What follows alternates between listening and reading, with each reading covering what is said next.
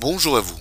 L'astuce de ce dimanche sera pour stopper les émoticônes automatiques dans les courriels du programme Windows Live Mail 2011. Je m'explique. Si vous utilisez ce programme pour rédiger vos courriels, vous l'avez certainement remarqué que toutes sortes de combinaisons de lettres, comme deux points et parenthèses fermées par exemple, sont automatiquement converties en smiley. Ou encore un L entre parenthèses qui se transforme en cœur.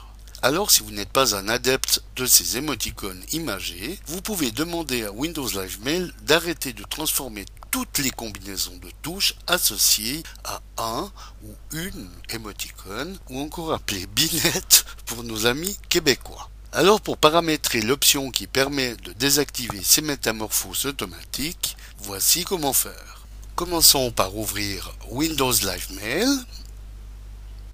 alors, comme nous pouvons le remarquer dans la rédaction d'un nouveau message, les combinaisons de touches comme deux points et parenthèses, deux points et la lettre P, ou la lettre L entre parenthèses, sont actuellement automatiquement transformées en smiley ou autre binette. Alors pour stopper cet état de fait, allez dérouler le menu en cliquant sur l'icône du même nom qui se trouve ici. Allez ensuite sur le lien Options, puis dans le menu qui s'ouvre, cliquez sur l'option Courrier.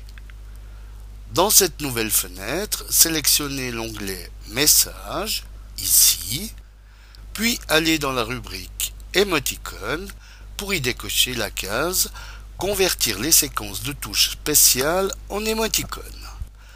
Validez ensuite en cliquant sur le bouton OK. Désormais, comme nous allons le voir, toutes les combinaisons de lettres associées ne seront plus converties en smiley.